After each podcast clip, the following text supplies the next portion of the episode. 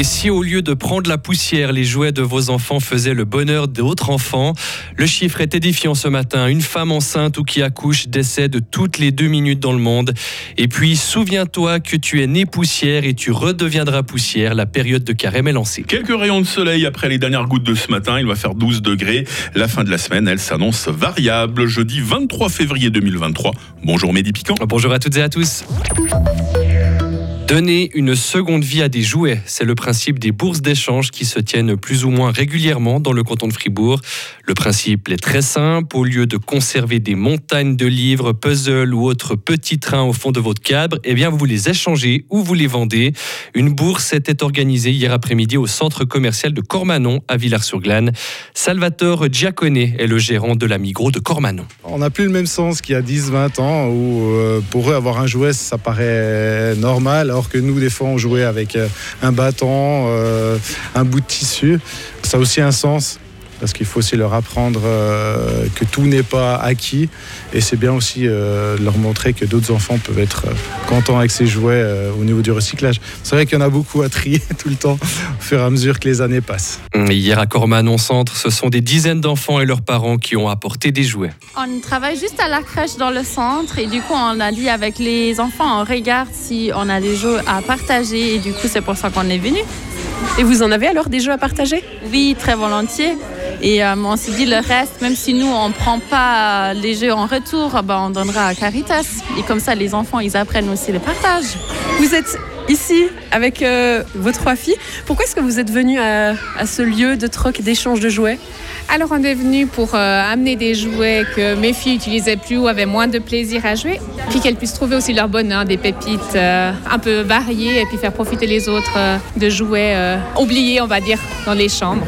Puis là, alors vous repartez avec quoi? Alors bon, on a trouvé pas mal de choses plutôt pour les petits. Euh, voilà, des grosses peluches décoratives, des jouets en bois de construction. Qu'est-ce qu'on a pris encore? Ouais, des peluches et puis jeux de société aussi. Ça fait sens pour vous de donner une deuxième vie aux jouets? Ah oui, tout à fait, ouais. De manière euh, économique, écologique, enfin voilà, dans l'air du temps, on va dire. Toi, t'as amené des jouets que tu utilises plus à la maison? Oui, Toi, ça te plaît de savoir qu'il y a d'autres enfants, d'autres garçons, d'autres petites filles qui vont prendre tes jouets?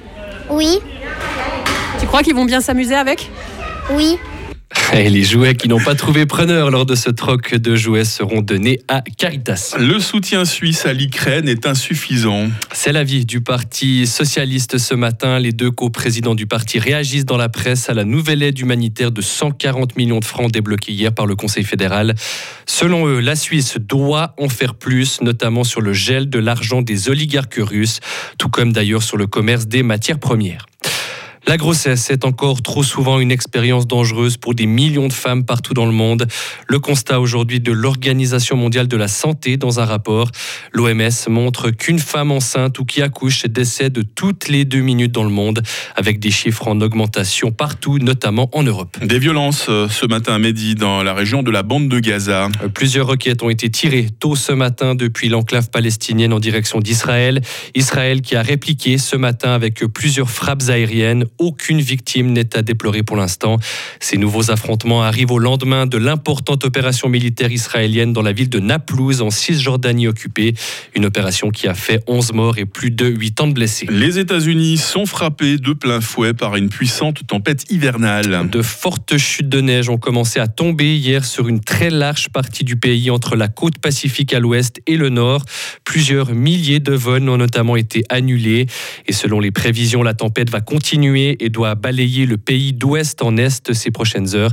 Le mercure pourrait atteindre ces prochaines heures moins 34 degrés au centre et au nord des États-Unis.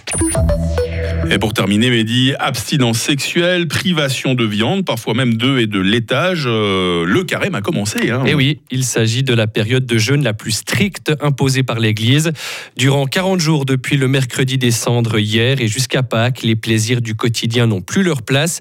Même si elle est moins stricte aujourd'hui, cette tradition fait toujours sens selon l'abbé François-Xavier Amert, professeur de théologie à l'Université de Fribourg. dans la société reste cette dimension de jeûne et d'abstinence. Avec le vendredi saint, c'est un des deux jours de jeûne et d'abstinence que nous proposons. Et de fait, il y a un certain nombre de personnes, je vois même dans les restaurants, il y a un menu plus restreint qui est proposé. Donc comme signe de privation, mais pour euh, mieux partager, pour être mieux solidaire, par exemple avec ceux qui connaissent la guerre ou les tremblements de terre. Et durant cette période du carême, aujourd'hui, les catholiques décident en général de se passer d'une chose qu'ils apprécient particulièrement et ce n'est pas forcément toujours de la nourriture. N'empêche que si on nous livre des croissants ce matin midi, vous ne touchez pas à ces croissants.